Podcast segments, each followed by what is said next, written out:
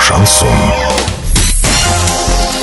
С новостями к этому часу Дарья Дмитриева. Здравствуйте. Спонсор выпуска «Строительный бум». ИП Халикова РМ. Низкие цены всегда. Картина дня за 30 секунд. В Оренбурге вручили первые свидетельства многодетным семьям на денежную выплату взамен земельного участка.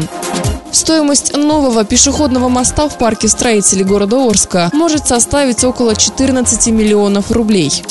Подробнее обо всем. Подробнее обо всем. Две семьи получили единовременные денежные выплаты в размере 200 тысяч рублей. Это стало возможным благодаря инициативе главы региона Дениса Паслера. На единовременные выплаты взамен земельного участка в бюджете на этот год предусмотрено 150 миллионов рублей. Инициатива главы области Дениса Паслера, которая предоставляет выбор, что получать деньги или землю, нашла отклик и у получателей субсидии. На сегодняшний день день за данные выплаты обратились уже 23 многодетные семьи.